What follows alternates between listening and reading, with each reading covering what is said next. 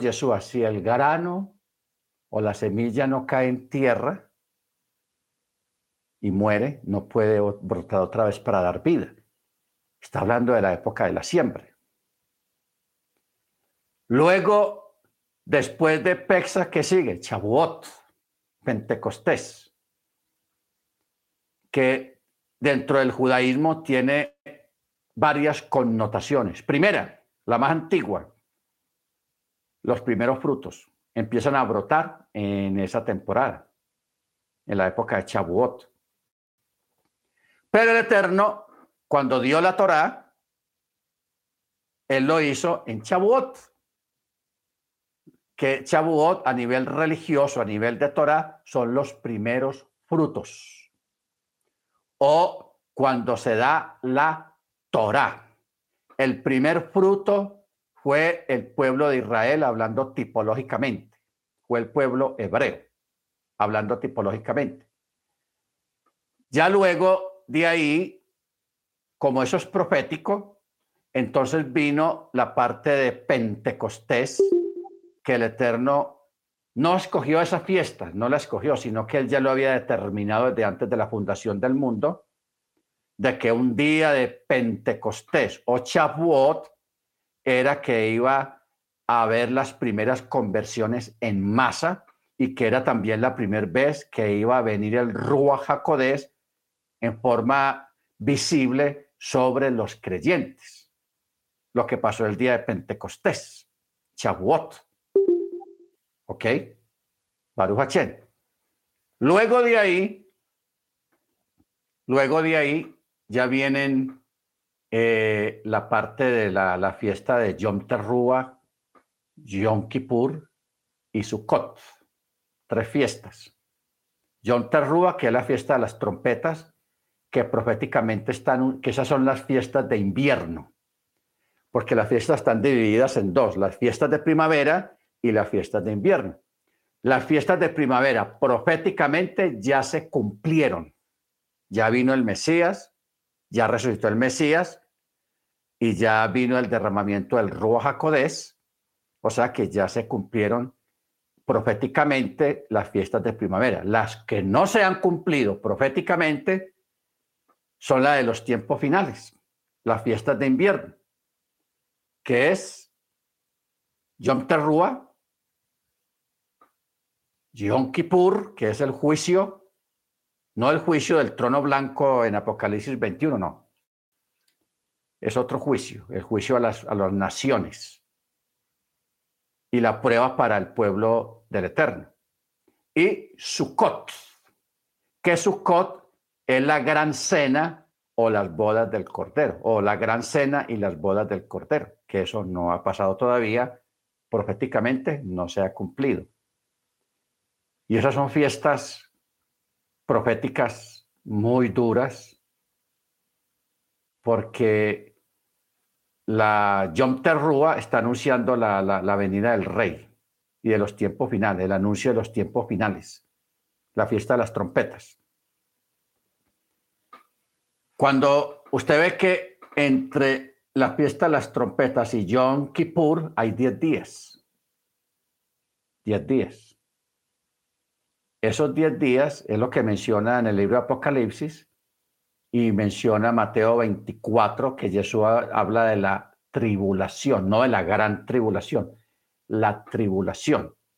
Esa tribulación es para los creyentes, donde los creyentes van a ser probados, probados, diez días, diez días, va a durar ese, ese periodo de tiempo. Ya de ahí viene Yom Kippur, que es el juicio a los creyentes, pero no es un juicio de castigo y todo esto, no, sino para entregar los premios, para entregarlas, a premiar a los creyentes que murieron en esos 10 días, ¿ok? No hay que confundirlo con el BIMADE, el tribunal de Machía, el tribunal de Cristo, no, eso no es el tribunal todavía. Luego después de Yom Kippur viene el tiempo de la gran tribulación, o sea, la venganza, el juicio del Eterno hacia las naciones, que eso va a durar tres años y medio. ¿Ok? Tres años y medio.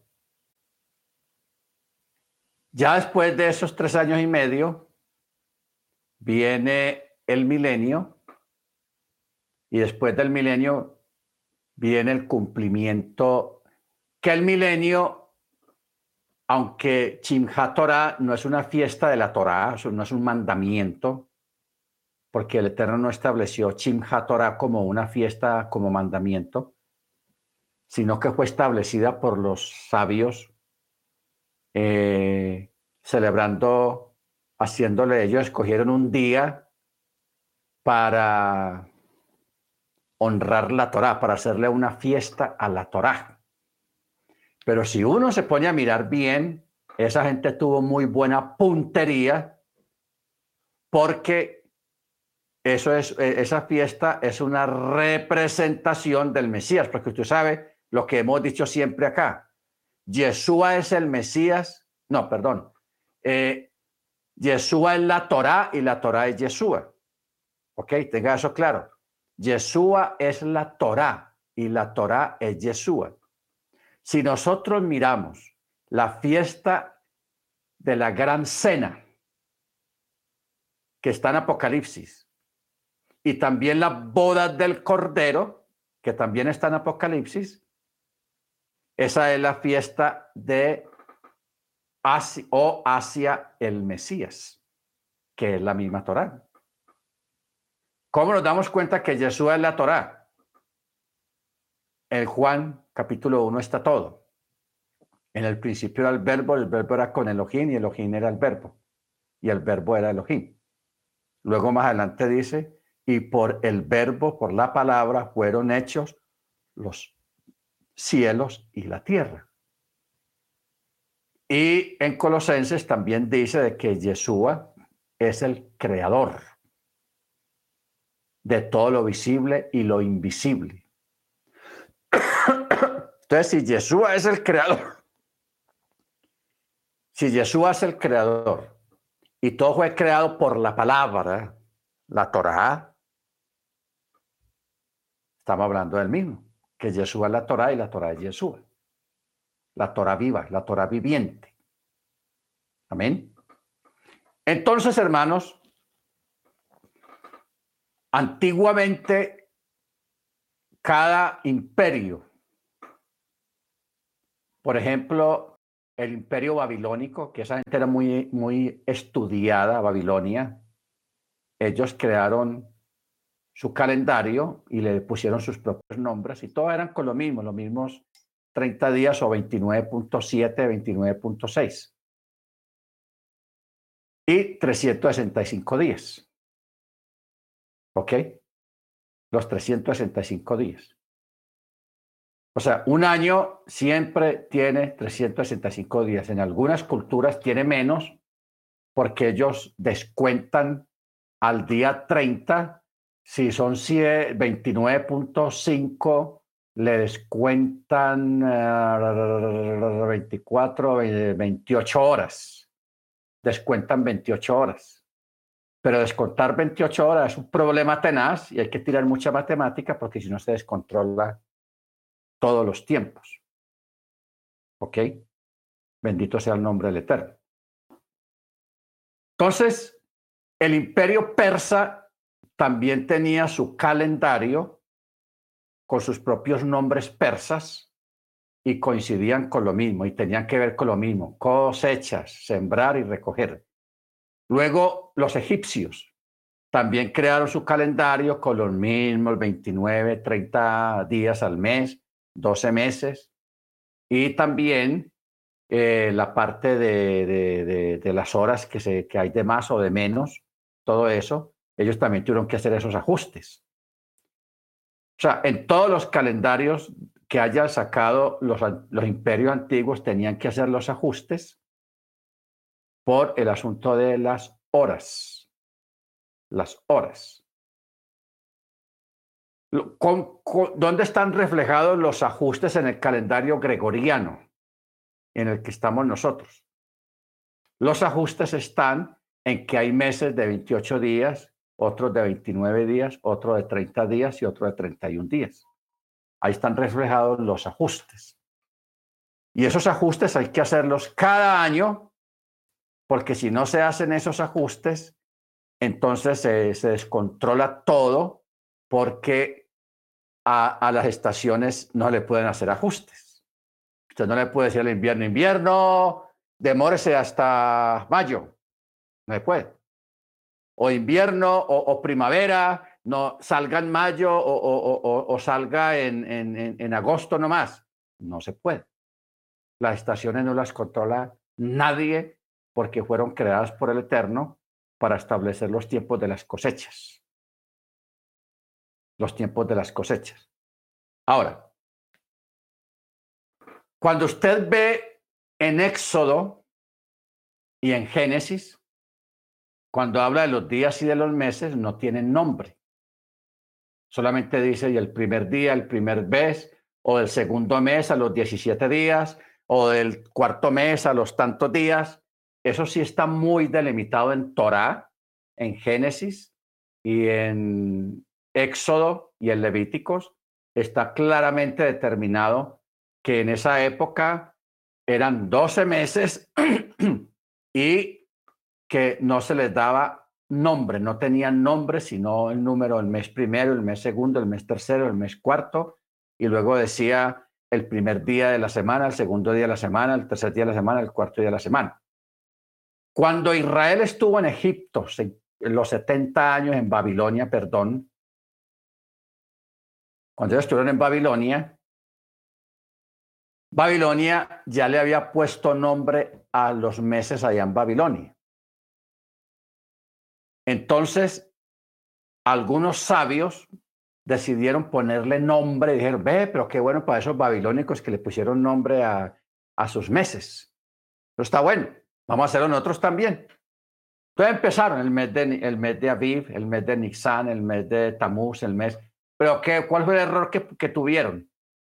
Que pusieron el nombre algunos meses, le pusieron nombres paganos babilónicos. Por ejemplo, el mes de Tamuz. Y Tamuz es un ídolo babilónico o no tanto de Babilonia, sino de, de Canaán, un ídolo canaanita. El mes de Kislev, el mes de, de, de el mes de, en fin. Llegó un momento a otro en que después del periodo del exilio en Babilonia, le empezaron a poner nombre a los meses. A los meses. No todo el judaísmo adoptó esto. Hay algunos lugares o comunidades judías que todavía siguen diciendo el primer mes, el segundo mes, el tercer mes, el cuarto mes, el quinto mes y así por números. Igualmente los días de la semana. El, día uno, el día dos, el día tres, el día cuatro y así. Más adelante, cuando entra el catolicismo en el escenario de la historia, especialmente en el cristianismo, todo el, catolicismo, campeones, ¿no? Le pusieron nombres de a los meses y a los días de la semana les pusieron nombres paganos. Nombres paganos. En honor a los, a los dioses o a los ídolos del panteón griego. Porque cuando uno mira los meses del año gregoriano, son puros nombres de, de, ídolos griegos, ídolos del panteón griego y de la mitología griega. Tanto a los, días de los a los nombres de los meses como a los nombres de, de los días de la semana. Lunes, martes, miércoles, jueves, viernes, todos son nombres de, de, de, de la astrología, de los astros, Marte, martes, etcétera, etcétera. Y los meses, nombres de, de los ídolos babilónicos. Ahora, Cualquiera puede decir, alguien que esté en raíces hebreas puede decir, bueno, ¿qué, qué vamos a hacer nosotros? Esos nombres paganos y yo no sé qué y tal cosa. O sea, nosotros que estamos en el exilio, en un exilio en cierta forma dicha, porque no es un exilio porque nacimos acá y nacimos en ignorancia, y crecimos y nacimos bajo esa cultura completamente paganizada. ¿Ok? Ahora, nosotros, si usted va a la escuela, al trabajo, donde usted vaya, usted no puede decirle al patrón, patrón, no me diga más lunes porque yo si no me salgo de la empresa. Es del diablo, patrón. ¿Cómo que lunes, martes, miércoles? Eso es del diablo. No se ponga así porque para uno decir que va a vivir sin estar sometido a todas estas cuestiones, tendríamos que irnos para un monte. Hay comunidades así. Pero para eso se necesita dinero y valor. hoy en día gente valiente casi no los hay. ¿En qué sentido valor? De que usted esté dispuesto a renunciar a toda su vida que tiene aquí en la ciudad donde usted vive y que usted diga, me voy a ir con unos ermitaños, una tribu que está en tal y tal parte por ejemplo, en, Paraguay, en casi todos los países aquí en América Latina hay comunidades alejados de, la modernidad y ellos sí están viviendo y, ya ellos no dicen marzo, abril, junio, julio, agosto, lunes, ellos no dicen eso, sino que hacen lo que mencionan las cosas con el nombre de la Biblia, porque así no molestan a nadie ni nadie lo está molestando. Pero para eso hay que vivir en una granja integral, lejos por allá, muy lejos, escondido en alguna selva o en algún lugar, una comunidad cerrada, y ahí sí pueden vivir la Biblia como la quieren vivir. Ahora, no quiere decir que nosotros que estamos en las ciudades no estamos viviendo la Biblia, sí la estamos viviendo. Simplemente que estamos en medio de dos culturas. El mismo pueblo hebreo lo vivió cuando estuvo en Asiria, cuando estuvo en Babilonia, 70 años en Babilonia. Muchos se asimilaron a la cultura babilónica, pero otros no lo hicieron. Entonces, si yo estoy, por ejemplo, si yo estoy en la China, un ejemplo, si usted va a la China y en la China hay otro calendario. Los meses son diferentes a, Occidente. Usted no vaya a imponer a los chinos, no, este es el mes de Kislev, este es el mes de Nisan, este es el mes, o el primer o segundo mes. Usted no puede ir allá. A usted le dicen el mes Chinchunchan, eh, el próximo mes Chinchunchan, vamos a tener estos exámenes si usted fue a estudiar allá a la China, y usted no puede decir, no, pero ahí no me hable eso de Chinchunchan. Eh, dígame el primer mes, usted no puede hacer eso. ¿Por qué? Porque usted está en otro país, está en otra cultura y uno, si va a otro lugar, uno tiene que someterse a donde uno está. Pero internamente, internamente usted puede manejar el primer día, el segundo día, la semana, el tercer día, usted lo puede manejar para usted y para su familia y para los que practican la fe en la Torah con usted. Eso sí lo puede manejar internamente. ¿Estamos de acuerdo, hermanos? O sea, porque es que eh, hay gente que sale con unas cosas raras en el sentido de que no, no, entonces ya no podemos decir el martes, el martes nos vemos o la cita está al día. Porque eso va a ser un problema. Porque si usted hace una llamada para una cita médica, aló, hospital tal, ¿cómo está? Sí, vea, es que necesito una cita médica ya tengo la referencia del médico, ya me, tengo la orden del médico para la cita médica. Ah, bueno, vea, aquí hay una cita para el miércoles. Vea, señora, me respeta y usted no me diga miércoles, diga que el cuarto día de la semana y así nos entendemos mejor. Usted no puede hacer eso. Si usted hace eso, ¿qué hace la otra persona del otro lado? Pácate, te cuelga el teléfono y te manda a pelar pescados. ¿Se da cuenta? Ahora, si usted está en una comunidad, si usted está, por ejemplo, en Israel, allá en Israel sí manejan los dos calendarios, el calendario israelita y el calendario gregoriano.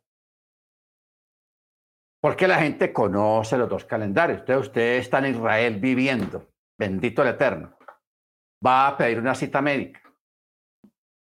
Sí, aló, Hospital Ben Gurión, a la orden. ¿Qué puedo servirle? Sí, gracias, vea, tengo una orden para una cita. A ver, y la persona mira, a ver, aquí tengo para el día 4. Nos entendemos mejor. El día 4 del segundo mes, ¿le sirve? Y estamos en el primer mes. Ah, sí, me sirve, el segundo mes me sirve el día 4. Usted tiene que saber qué es, cuál es el día 4 de la semana y cuál es el segundo mes. Para que la persona de pronto no le diga, no, el mes de, de o el mes, de pronto le diga el, el tercer mes o el segundo mes. ¿Se da cuenta? O sea, decir uno hoy en día en este tiempo, en el 2022, que quiera uno vivir la Torá como se vivía en la época de Moche, no le voy a decir que sea imposible, es complicado.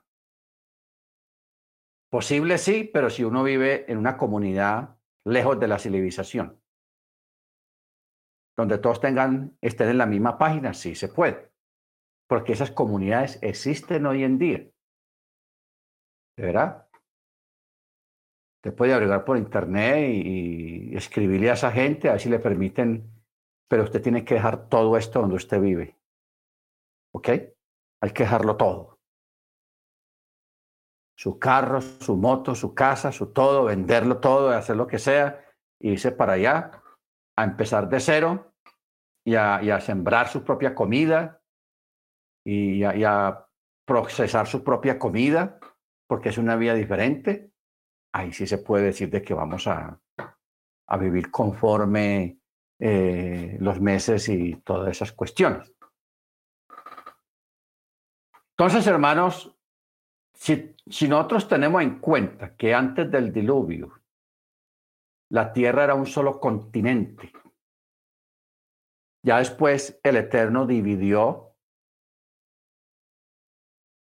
que en la, en la Torah no se dice continente, porque la palabra continente es una palabra moderna. Es tan moderna que no existe en la, en la, escritura. O sea, usted no hay, no hay ningún texto donde usted lea continente americano, continente asiático. Eso no existe en la Biblia. En la Biblia existe la palabra es columnas. Antiguamente a los continentes se les decían columnas, las columnas de la tierra. Eso sí está en la Torá y no en un solo texto, sino en varios.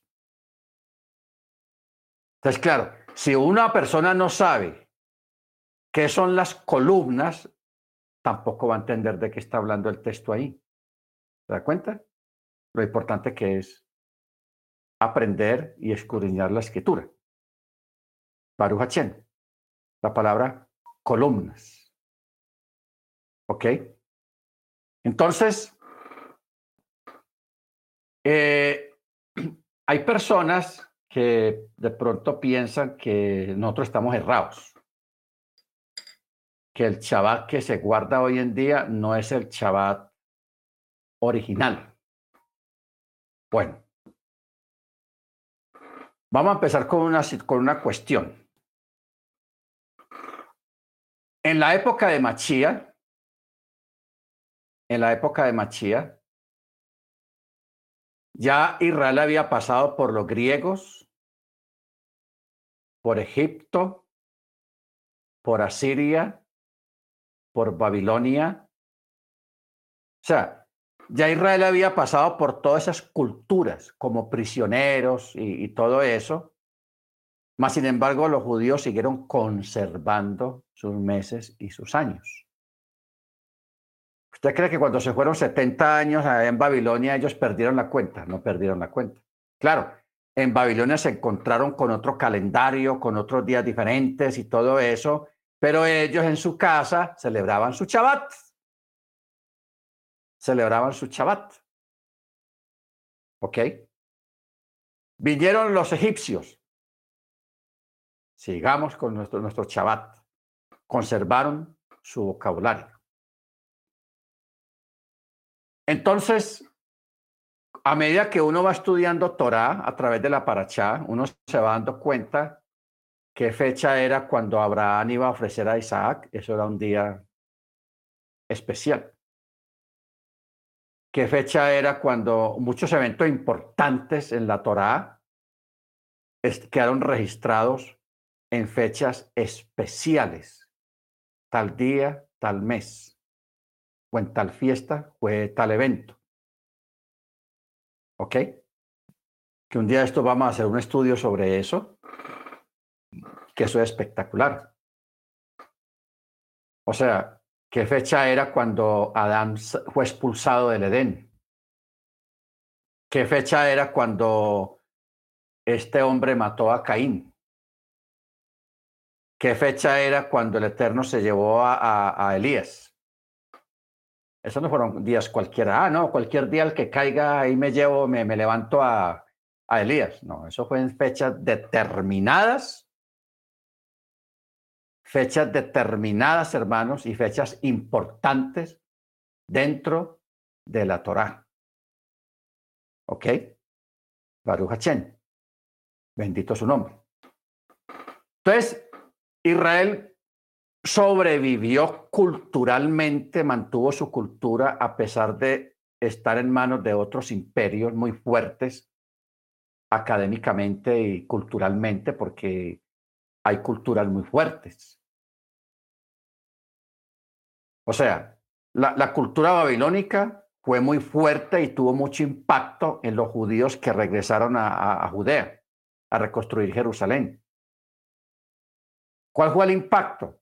Que adoptaron algunos meses o nombres de, babilónicos, algunos meses del pueblo hebreo, del calendario hebreo. Tenaz. La cultura griega, hablando de los helenistas. La cultura griega también tuvo mucho impacto en el pueblo hebreo y dejó algunas costumbres. Por eso usted ve en los evangelios y en Hechos de los Apóstoles, donde habla de los eh, helenizados, los que los apodaban los helenistas. ¿Qué eran los helenistas? Los helenistas eran judíos creyentes que habían adoptado posturas y costumbres griegas. Habla griega. Entonces trataron de mezclar eso con la Torá y con la fiesta y todas esas cosas. Entonces los llamaban los helenistas. ¿Ok?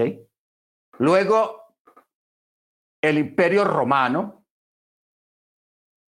hay un detalle con Roma, que Roma no se quiso meter con la, con la fe judía, sí la reprimió con violencia, pero no se metió con ella internamente, como lo hicieron los griegos y los babilónicos y los asirios. Entonces, Roma, el imperio romano, que fue la época de, Yeshua, cuando a él le salieron con lo de la moneda. Mm. Esa, Esta moneda, ¿quién está ahí? Ah, es César. Una moneda romana. Entonces, ¿qué dijo Yeshua? Da a César lo que es de César y al Eterno lo que es del Eterno y punto. No hay más que discutir. Pero él había entendido una trampa ahí, a ver qué decía él. ¿Hay que pagar impuesto a César?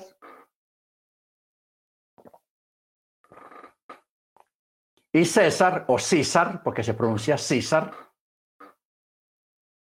César no es un nombre. Hoy en día hay gente aquí en América que le dicen, César, ¿cómo está? Pero eso, César, no, en aquella época no era un nombre. César era como se le llamaba al emperador,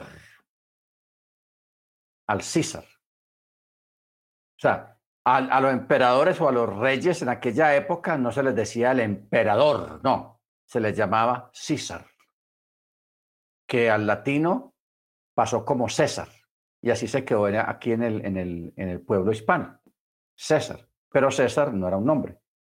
Entonces, César, él aprendió de la historia. Él miró para atrás la historia de los judíos y él dijo, hmm, estos judíos pasaron por Egipto, por Asiria, por Babilonia, por, bueno, por esos países y no pudieron con la fe de estos judíos. Estos judíos son inquebrantables en su fe. Entonces, ¿qué, hizo, ¿qué hicieron ellos? Bueno, todos esos imperios quedaron en el pasado, ya no existen. Aquí estamos nosotros, el imperio de Roma. Pero no vamos a cometer el error de ellos.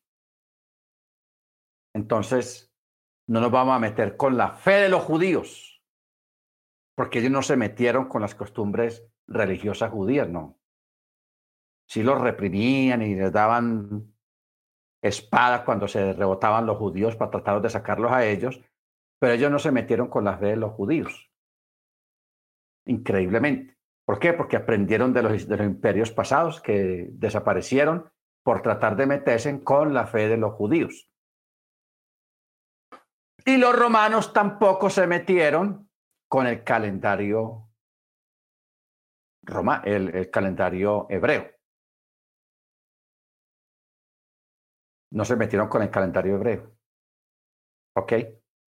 Entonces, ¿en qué tiempo fue que vino toda esta cuestión de unificar los calendarios? Eso vino después con Constantino, cuando tomó control de la iglesia, lo que llama la iglesia, que ahí se formó la iglesia católica, apostólica y romana. Entonces ellos crearon un calendario global. ¿En qué sentido un calendario global? Que donde el imperio católico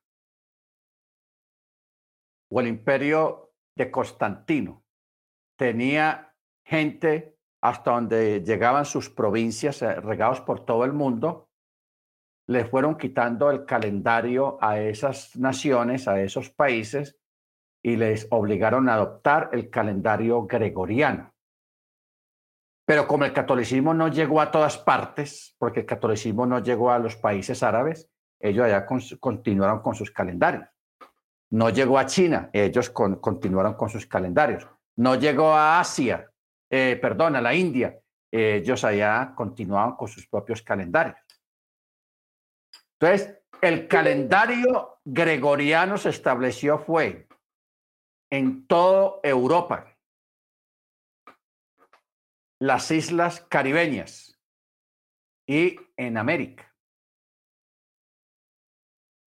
Cuando los conquistadores llegaron a México, por ejemplo, los indígenas, los aztecas, ellos tenían su propio calendario.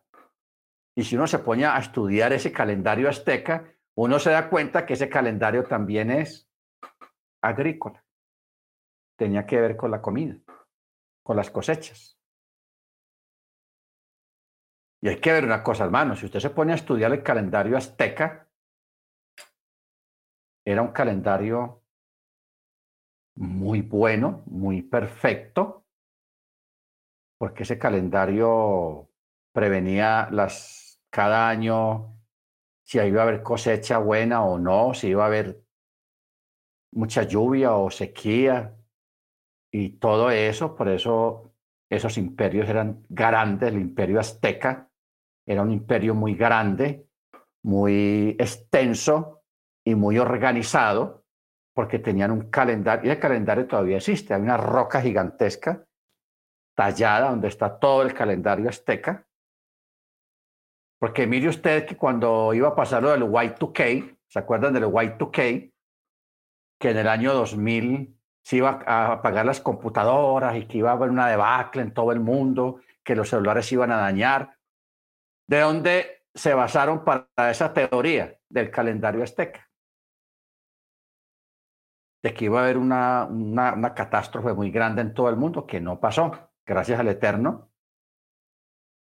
Pero mire usted, gente de esta época moderna, supuestamente inteligente, con toda la tecnología que hay hoy en día, y los asustó el calendario azteca.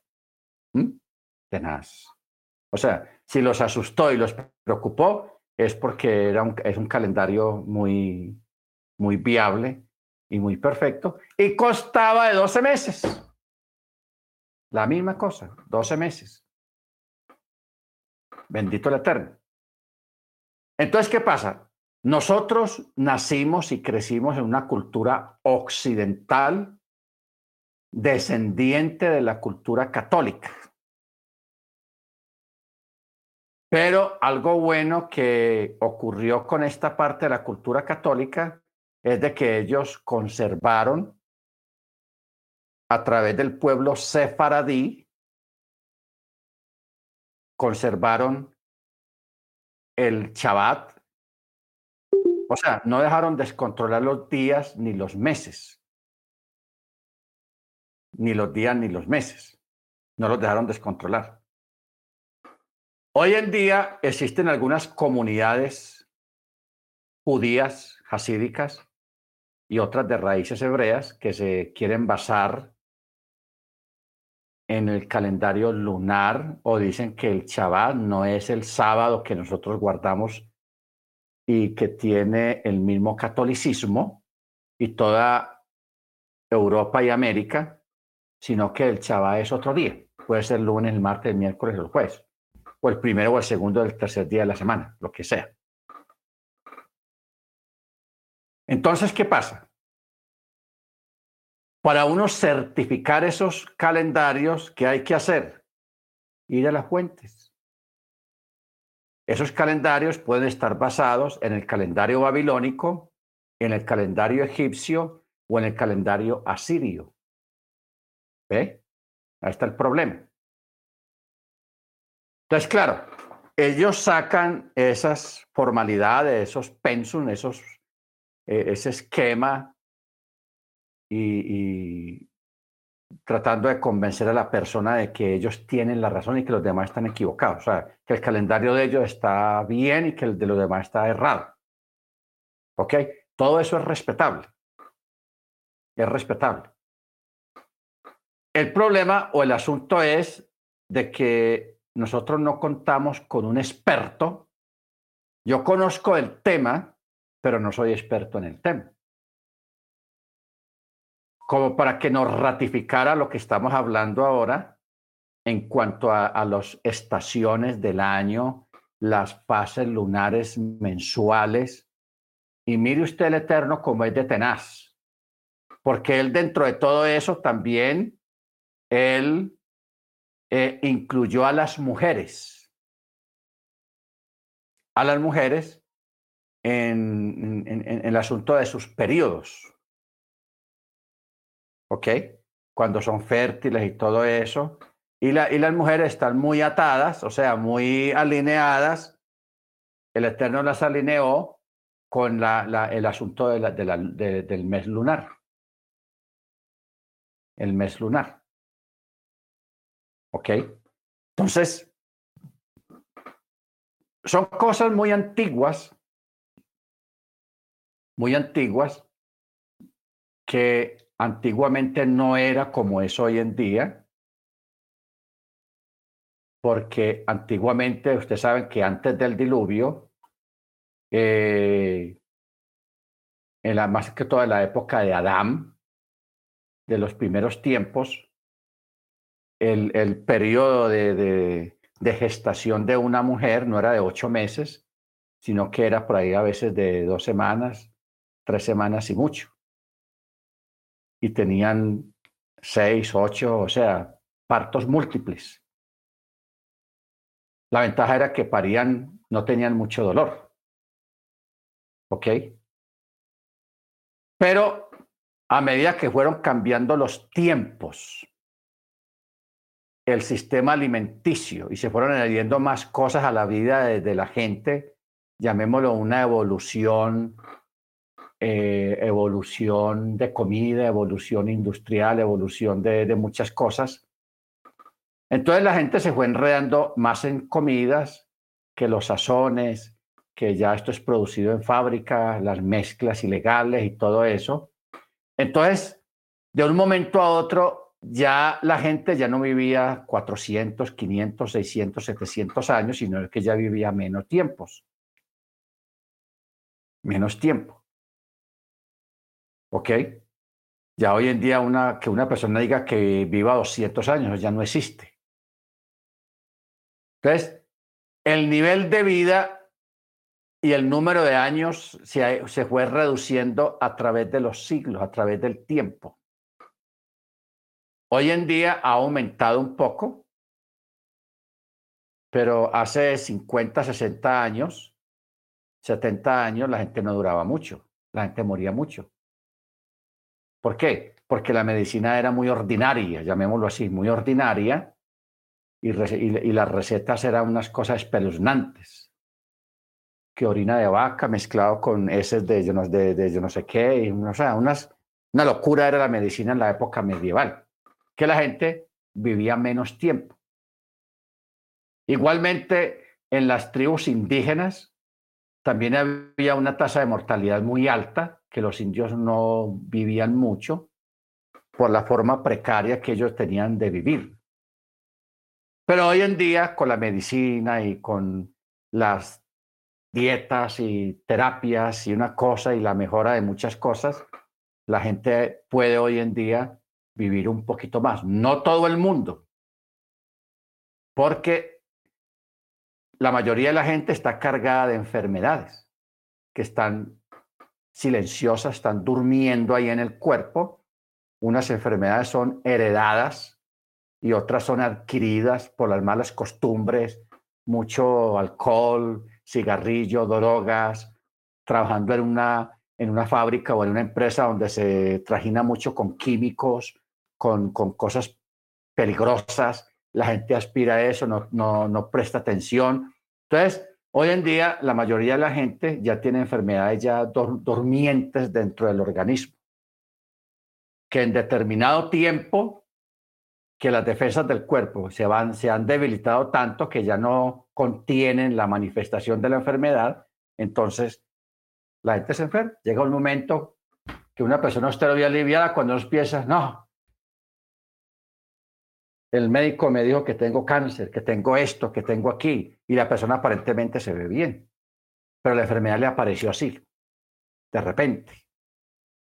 Ya de pronto está muy avanzada o está en término medio eso depende de la rapidez con que la persona haya ido a un médico y que le hayan descubierto la enfermedad en el cuerpo. Entonces, eso ha traído una disminución de la cantidad de años que una persona vive. Claro, yo sé, todavía hay gente, hay abuelitas de 99 años, de 89 años. Esos son excepciones pero son personas que en su juventud vivieron una vida muy sana. Fue gente, la mayoría de ellos fueron gente del campo. Una cosa es criarse en el campo y otra cosa es criarse en una ciudad, donde hay contaminación, donde hay mala calidad de la comida. En fin, eso influye mucho. Pero también la herencia, las enfermedades que se heredan. Por eso Siempre que usted va por alguna emergencia a un médico, el médico dentro de tantas preguntas que le hace, le pregunta, ¿usted, su familia ha tenido antecedentes de tal y tal enfermedad? Usted dice sí o no. Porque hay familias, si las mujeres tienen antecedentes que todas murieron de cáncer en el seno, otras cáncer intrauterino, otras eh, diabéticos, y eso se hereda, porque la diabetes se hereda. Hay algunos cánceres que se heredan. ¿Ok? Bendito sea el nombre del Eterno. Ahora, cuando usted averigua, por ejemplo, el calendario chino, los nombres de los meses, de cuántos días se compone cada mes, etcétera, etcétera, siempre vamos a llegar a la misma conclusión de que son calendarios agrícolas, que eran determinados por la lluvia, o sea, la temporada de lluvias, la temporada de calor y la temporada de las cosechas.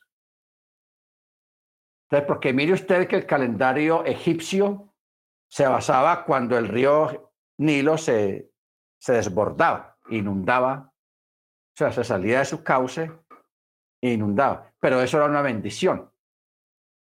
¿Por qué? Porque después de que el Nilo inundaba, llenaba la tierra de, sedimentos muy nutritivos para sembrar. Entonces, después de la inundación, que eso era cada año marcado, la misma inundación, entonces ya la gente se regaba a sembrar, a tirar semillas para sembrar. ¿Ok?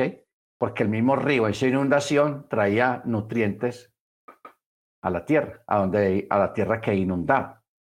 Entonces, los egipcios, a raíz de estos eventos anuales que había siempre, crearon su propio calendario, pero basado en la inundación del Nilo y en las cosechas. Bendito sea el nombre del Eterno. Entonces, una, una pequeña conclusión sobre esto, que no era el tema, porque aquí tengo el, estudio de esta noche, pero pues como el hermano Ángel y el hermano Gabriel estaban interesados en esto, eh, lo incluimos ahí. Conclusión.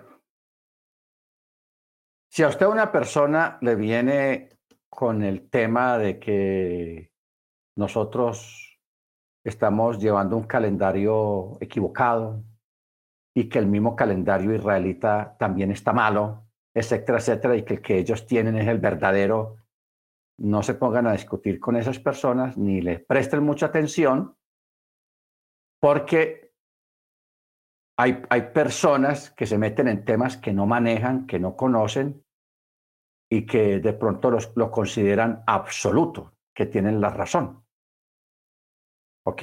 Que tienen la razón. Es como la discusión que hay hoy en día y que está tomando mucha fuerza de si la Tierra es redonda o es plana. Los famosos terraplenistas se llaman, de que la Tierra es plana.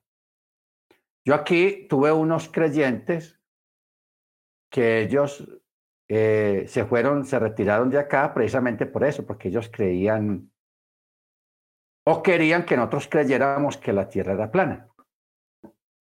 Por eso se fueron, porque ellos creían que la Tierra era plana y nosotros creemos que la Tierra es redonda. Pero bueno, si la Tierra es plana o la Tierra es redonda, eso no condena ni juzga ni, ni, ni salva a nadie. Vámonos por ese lado primero. Eso no condena ni juzga. ¿Ok? Ahora, hoy en día hay facilidades de corroborar esas cosas. ¿Cómo? Que la persona que crea que es plana o que es redonda y que lo discuta y que condene a todo el mundo, que se consiga plata o que pida una acá, una ofrenda de amor y le diga a Elon Musk que hace viajes fuera de la Tierra, al espacio, Cómprale un pasajito y se pega el viaje para que vea la Tierra desde allá, desde el espacio. Y allá vas a ver si la Tierra es redonda o es plana. Y ya, fin de la discusión. Bendito el Eterno. O sea, corroborar una cosa de esas ya no es complicado porque ya se puede ir en un cohete arriba del espacio. O si usted es más inteligente o es inteligente y tiene algunos recursos, Aquí en Colombia hace poquito un muchacho tiró un globo aerostático para que subiera como unos 4.000 o 5.000 o 3, no me acuerdo cuántos metros, o sea, bien arriba, bien arriba al espacio. Entonces, ese globo lo, hizo de un material que resistía las bajas temperaturas que hay arriba para que no se frizara y llevaba una, una cámara para grabar hacia abajo. Él hace como dos años, él había tirado una, o hace tres años, recuerdo yo, y sí subió bastante y, y tomó videos de, la tierra de abajo, ok. Pero la semana, en la semana pasada tiró otro, pero para que subiera más arriba. Un muchacho de aquí de, de Colombia. Y eso lo hace mucha gente en otros lados. Si usted puede, y es inteligente, ármese un globo y si usted tiene dudas si la Tierra es plana o es redonda, tírelo y ponga a grabar a ver qué es lo que va a ver usted. Si la tierra es plana o la tierra es redonda. Bendito el Eterno. O sea, e, el asunto de esto es, hermanos, que uno no puede como fanatizar tanto en esos asuntos, en algunos asuntos. Porque una persona que no asista a una comunidad o que demonice a los que no piensan o creen como ellos, ya eso es fanatismo y el fanatismo es peligroso. Muchas de las guerras del pasado fueron por puro fanatismo, fanáticos, que mataban gente porque pensaban, no creían lo que ellos creían o no pensaban como ellos pensaban. O sea, el fanatismo es peligroso. Entonces, por eso, yo les digo, zanjemos el asunto de esa manera. Si la tierra es plana o es redonda, eso ni salva ni condena a nadie, porque eso no tiene nada que ver con, con el reino. Son cosas secundarias. Ahora, si un hermano guarda Shabbat a partir del lunes, que para él el lunes es Shabbat o el día martes, y lo guarda el lunes en lunes, hombre, está bien que se defienda, que lo guarde, etcétera, etcétera, y que el Eterno le ayude como nos ayuda a nosotros. Amén. Si esa persona que guarda el Shabbat el lunes o el martes tiene la razón, Baruch Hachem. Y si yo no tengo la razón o nosotros no tenemos la razón, Baruch Hachem. De todas maneras estamos guardando un Shabbat. ¿Estamos de acuerdo? O sea, porque el Eterno no ha dicho ni dejó establecido, digamos así como, como un almanaque que Él lo haya diseñado y que tenemos que estar ahí en la, brecha con ese almanaque. Él no ha hecho eso. ¿Por qué? Porque aquí en el planeta Tierra, Él creó algo muy grande que se llama el libre albedrío, la libre elección. Pero también él sabe que los tiempos cambian, porque verdad los tiempos cambian. O sea, eh, aquí, por ejemplo, el hermano Álvaro, el hermano Álvaro está por ahí. ¿No está el hermano Álvaro? Bueno, el hermano Álvaro vive en Canadá. La hermana Angélica ella también ha estado en Estados Unidos. Eh, ¿Quién más? La hermana Cecilia Esparza. ¿Por qué la mencionó a ellos? Porque nosotros vivimos en Estados Unidos y en Estados Unidos, especialmente en el norte, en New York, Chicago, allá están muy definidas las estaciones. Y nosotros sabemos que en invierno, en enero, apenas a las 7 de la mañana está amaneciendo y a las 5 de la tarde está oscureciendo, 5, 5 cuartos, depende de donde, de donde uno esté allá. Pero esa hora está oscureciendo en enero y en febrero, por el invierno. Entonces, si uno, si una persona llega por primera vez en, en enero allá y ve ese fenómeno, dice, no, así será todos los días aquí, no, el día no dura nada. Pero si esa persona se queda hasta el verano, hasta julio y agosto, Oh, la cosa cambia. Sucede que a las 5 de la mañana ya está amaneciendo y a las 9 de la noche está anocheciendo en el mismo lugar. Que en invierno el horario es diferente. ¿Se da cuenta? Entonces, uno ya se acostumbra a eso de las estaciones, sabe lo que es frío, frío, lo que es calor, calor, en verano, en agosto especialmente, que el calor es tenaz. Amén. Y luego ver el fenómeno en, en septiembre en octubre, más que todo en octubre, cuando entra la primavera. Eso es un espectáculo, eh, perdón, el otoño. Eso es un espectáculo, hermanos, tenaz, una belleza. ¿Por qué? Porque todos los árboles, porque eso es puro bosques, las hojas de los árboles, todos los árboles comienzan a ponerse en cafés, rojo. A lo último se secan las hojas y caen.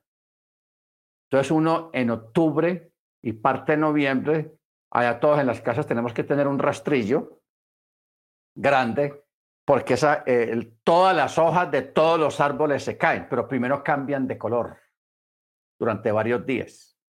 Entonces, a veces usted ve un bosque de todas las hojas de color café, color rojizo.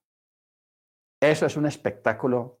El otoño es un espectáculo porque todas las hojas de todos los árboles van cambiando de color y todos tienen el mismo tono hasta que se caen al piso y eso hay que estar recogiendo y recoja y recoja como si uno estuviera recogiendo nieve. Eh, eso es una vida muy diferente a la de aquí. ¿Ok? Nosotros aquí, al menos aquí en Colombia, estamos acostumbrados a otro tipo de cosas. Temporada de invierno, febrero, eh, marzo, abril, mayo, junio, en julio, en junio viene el veranito, luego en agosto eran los vientos para uno elevar cometas en agosto, era lo bueno de agosto y julio. Pero ahora eso ya se perdió. Incluso aquí ya se perdió. Aquí ventea cualquier día del año, eso llueve cualquier mes del año. Porque yo recuerdo que cuando yo estaba pequeño, diciembre era puro verano. Agosto, junio, julio, agosto, que era época de vacaciones, uh, puro verano, y uno era para elevar cometas y ir a las quebradas, a los ríos a bañarse. Pero hoy en día, hermanos, Eso llueve en cualquier temporada, hace verano en cualquier temporada. Esto todo está loco. El clima está crazy.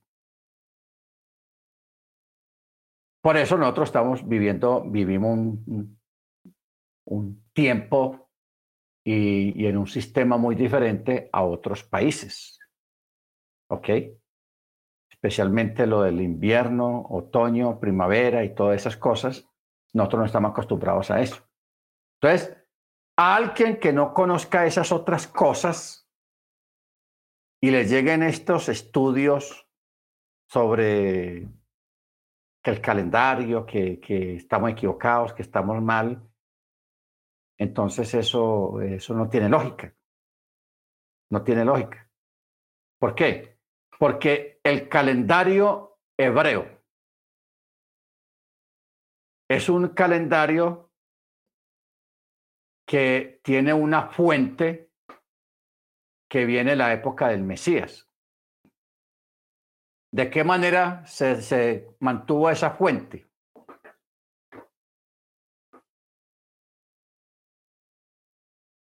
Israel, en la época de Machía, cuando Machía estuvo acá, normalmente tenía sus, meses, todo normal. El primer mes, segundo mes, primer día de la semana, segundo día de la semana porque hasta aún en la época de, de Machía no existía lunes, martes, miércoles, jueves, viernes, sábado y domingo, no existía eso. En la época del, del Mesías no. Por eso usted ve cuando Yeshua resucita que dice que el primer día de la semana las mujeres fueron a la tumba y todo eso. Entonces no se ha hablado todavía desde los meses de los días gregorianos. Entonces, ¿qué pasó, hermanos? Después de 70 años después de Cristo, que vino la destrucción del templo, que eso fue una tragedia nacional y una, una matazón tenaz, los sobrevivientes siguieron rebelándose en contra de Roma. O sea, Roma, los romanos dijeron, vea, les destruimos la, la capital, Jerusalén, les destruimos su templo y todavía nos siguen dando lata estos judíos. ¿Qué vamos a hacer? Entonces, de ahí vino una otra matazón, que fue la, la, la, matazón de Bar Kopcha. ¿Quién fue Bar Kopcha o hijo de Kopcha?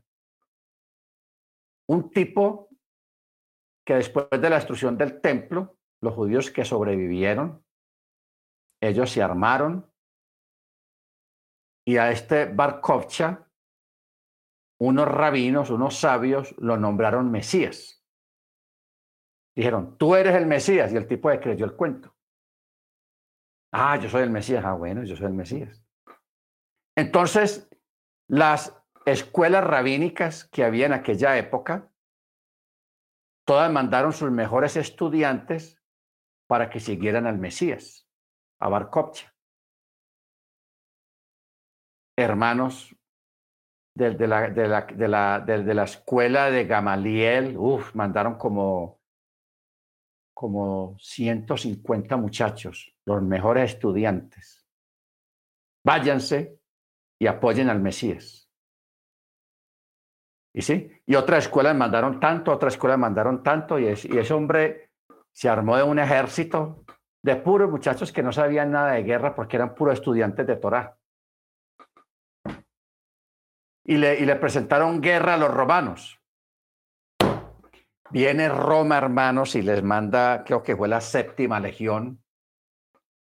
Y eso acabaron con todos esos pobres muchachos. Los mataron a todos. Y a Barkovcha también, el que se había autodenominado Machía, Mesías. O sea, acabaron con esa insurrección. Entonces, ¿qué hicieron los romanos? cogieron a todos los judíos sobrevivientes y los dispersaron. Dentro de esa dispersión también están incluidos los judíos creyentes en Machía. Los judíos creyentes en Machía también fueron, o sea, a Judea lo convirtieron en un muladar, porque a Jerusalén después de que destruyeron Jerusalén y quemaron el templo, los romanos trajeron sal con cal. Mezclaron sal y cal y lo echaron por toda la tierra de Judea para que no produjera ni hierba siquiera. Para que no produjera hierba, porque una mezcla de cal y sal, eso hace que la, no haya cosechas las semillas no, no, no produzcan nada.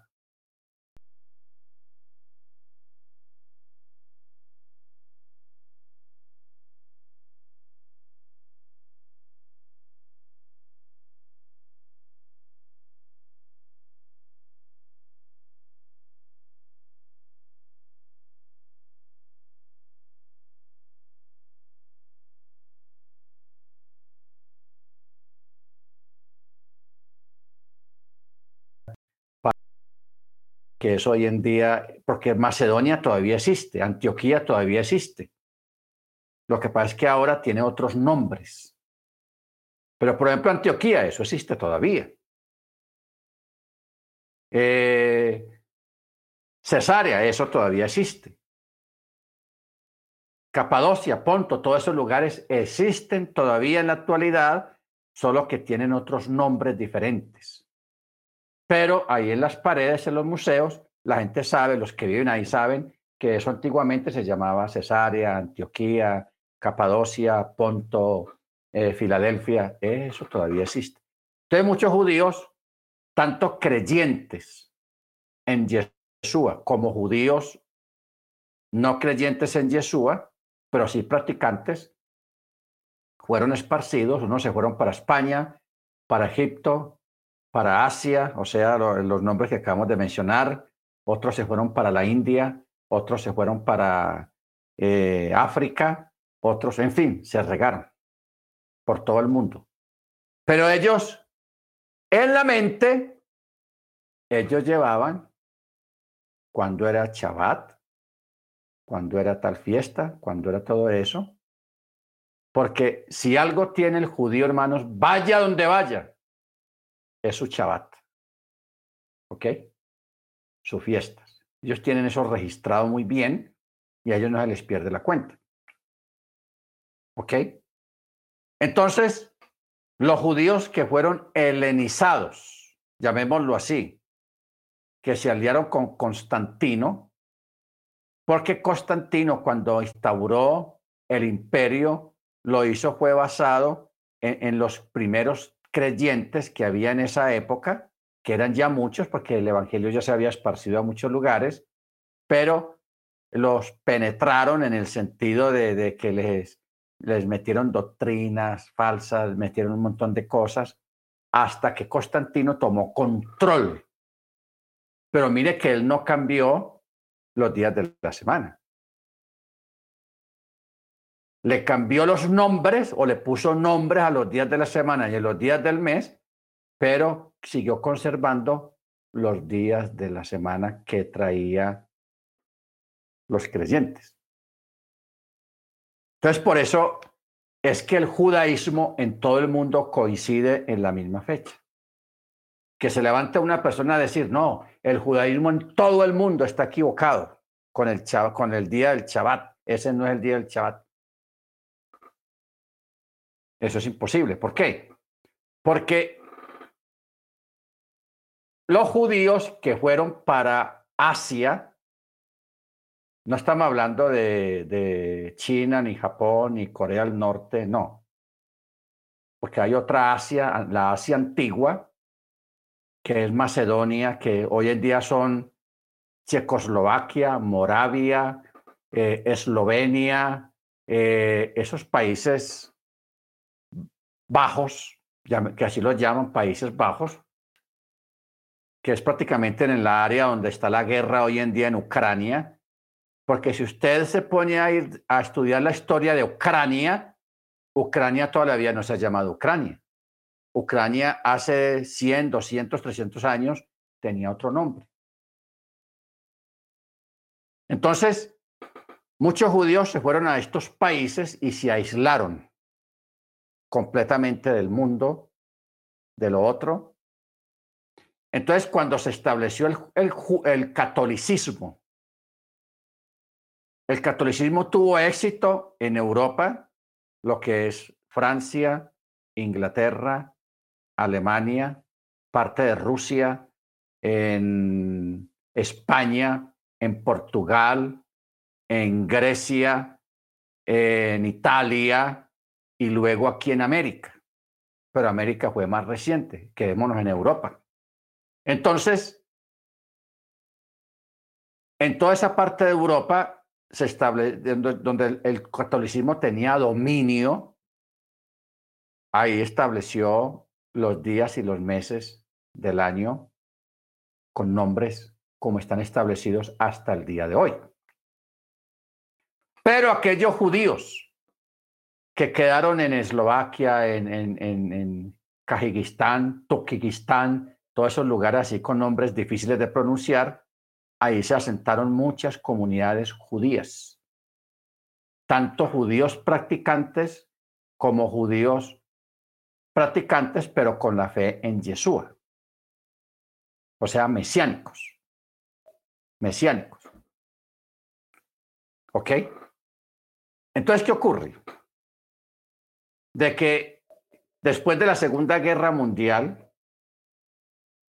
cuando se estableció el Estado de Israel, miles y miles de judíos de la antigua Unión Soviética, porque la Unión Soviética era más grande. Kujigistán, Tikigistán, Kajigistán, todos esos países así, los judíos que había en esas áreas, ¡pum!, arrancaron de una para Israel porque ya tenían dónde llegar, ya tenían un país con una bandera y con un himno nacional. Salieron de todos esos lugares, especialmente de, la antigua Unión Soviética. ¿Ok? Otros salieron de la India porque los, judíos que emigraron después de la dispersión por los romanos, que emigraron a esos países, especialmente países árabes, ellos allá siguieron conservando las costumbres del Shabbat. Mire, le voy a dar un detalle. Un historiador danés de Dinamarca, de apellido, el apellido, el apellido, el apellido, Montesinos, Montesinos, judío. Él vino aquí a Colombia en la época de la Inquisición, que hasta lo torturaron allá en Cartagena porque era judío. Entonces él vino, llegó aquí a Medellín o a Santa Fe, bueno, Medellín o Santa Fe de Antioquia, porque antiguamente la capital de Antioquia era Santa Fe, después vino a ser Medellín. El hombre, esto ocurrió en el año 1930, 1923 más o menos, que el hombre vino aquí. No, perdón, eso fue en el año 1800, más atrás. El hombre vino y estaba en un pueblito, como son los pueblitos aquí, que en el parque principal está la iglesia católica, la alcaldía al lado y la casa cural al lado, y luego los negocios y el parque principal y las cantinas ahí. Él se sienta en una cantina y él al lado de una mesa de él habían dos campesinos nativos de aquí, tomando aguardiente y hablando, De un momento a otro, ellos los campesinos estos empezaron a hablar en hebreo y el hombre Montesinos quedó, ¿qué? ¿Cómo? ¿Hebreo? ¿Por qué les entendió? Cuando él se les arrima a ellos a preguntarles que por qué están hablando hebreo, que cómo así, que quiénes son, ellos cambiaron la conversación, volvieron a hablar en castellano y no, a usted, le parece y no moleste y casi que casi le sacan machete a, a Montesinos. Porque los hombres ocultaron de que, porque habían hablado hebreo. Este hombre se puso a averiguar quiénes eran esos campesinos. Y dijeron, no, ellos son arrieros. Los arrieros son personas que llevaban gente aquí en las, eran los taxis de esa época. Tenía una silla aquí atrás en madera y a ellos les pagaban para llevar la persona cargada ahí atrás en, el, en, el, en la espalda, lo llevaban de un pueblo a otro por trochas que ellos habían conocido. Entonces Montesinos dijo, no, entonces yo los voy a, él planeó algo y dijo, no, yo los voy a contratar, voy a llevar unas botecitas de aguardiente porque le habían dicho que a esos campesinos les gustaba mucho el, guaro, el aguardiente. ¿Qué dijo él? Bueno, entonces él se va y en el camino les dio aguardientico y todo, y, y fueron soltando la lengua y le volvió a preguntar, ¿ustedes por qué estaban hablando hebreo ese día en la cantina? No, no, eso es mentira, ¿a usted le pareció? No, hasta que a la final reconocieron ya bien tomaditos que ellos eran israelitas judíos, que habían sido miembros de una comunidad que estaba escondida en la selva, en el montes, aquí en Antioquia, pero que ellos se salieron de allá para trabajar y conseguir más plata. Se volvieron arrieros. Llévenme allá, necesito que me lleven allá. Y ellos dijeron, no, no, no, no se puede porque eso es la Iglesia Católica nos está persiguiendo y los matan y todo eso. No, yo quiero ir allá, llévenme. Entonces ellos le dijeron, no, entonces esperen, vamos a hablar con una gente a ver si... Entonces ellos como que hablaron con alguien en un pueblo y le, les autorizaron para que los llevaran. Entonces ya él los contrata para que los lleven allá donde están escondidos. Una comunidad judía oculta en la selva. Entonces él, él vio de que a él lo pusieron a dar vueltas. Dieron muchas vueltas como para que no conociera el camino, no se acordara del camino. Hasta que llegaron a un río, que es el río Cauca. Y cuando llegan a ese lugar, él, los, los campesinos de esto empezaron a silbar. Al otro lado apareció una gente, unas mujeres vestidas, vestidos largos, gente blanca, y el hombre, entonces se silbaron, entonces vino un bote, pasó a este lado, entonces los campesinos le dijeron al que vino en el bote, mira, este, este señor quiere ir donde ustedes, nosotros le dijimos que no, pero él insistió y a ver, a ver si ustedes lo dejan o no lo dejan. Entonces, el que vino en el bote empezó a hacer la oración del pan. Entonces él paró, cuando iba como en la mitad de la oración, paró entonces Montesino siguió la oración y la terminó. Luego comenzaron otra vez la oración del vino. Baruch de los generales bueno, empezaron y pararon y el, y Montesino la siguió. Luego hicieron una oración, otra oración diferente que es muy judía y él también, o sea, ellos comenzaban la oración y paraban a ver si él se la conocía de memoria y la seguía, y él la siguió completamente.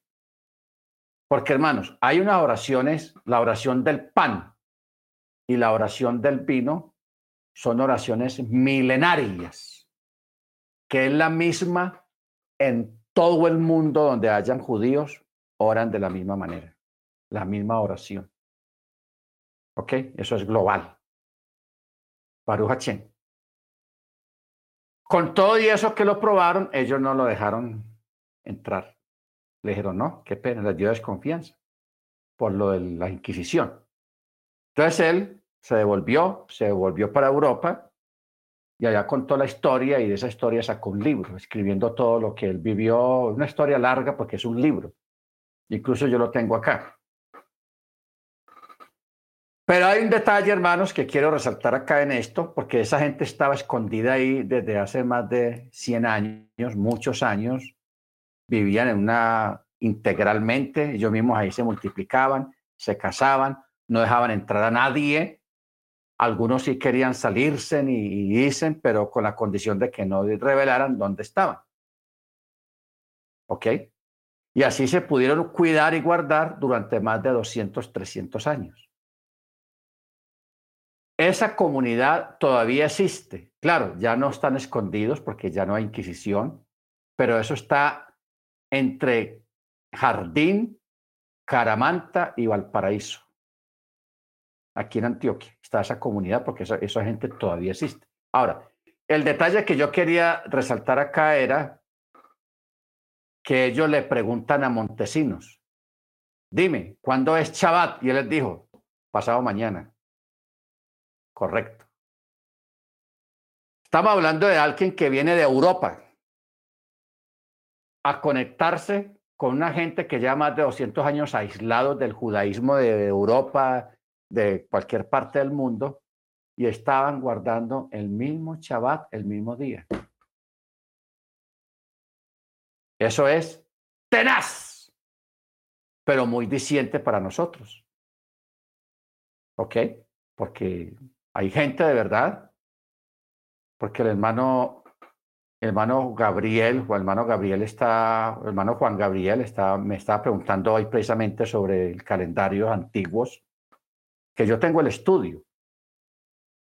Y el hermano Ángel también alguien le mandó un estudio larguito sobre los calendarios antiguos, que es diferente al que posiblemente yo le mande al hermano Gabriel. O sea, son diferentes, no, no coinciden. ¿Ok? Para eso tendríamos que hacer un estudio largo, con buena data, y especialmente en matemática, porque no olvide, el mes legalmente tiene 29.5 o 0.6 horas, 29 días, 6 horas. ¿Cómo conciliar eso cada mes? Se necesita mucha matemática, mucho conocimiento sobre los ciclos lunares y todo eso para dar exactamente cómo estamos en este tiempo. Amén. Hermanos, se nos fue el tiempo. Estamos pasados cinco minutos. No se pudo dar nada de la clase de hoy. Se nos fue todo en esto de la, del calendario y de la historia de Montesinos.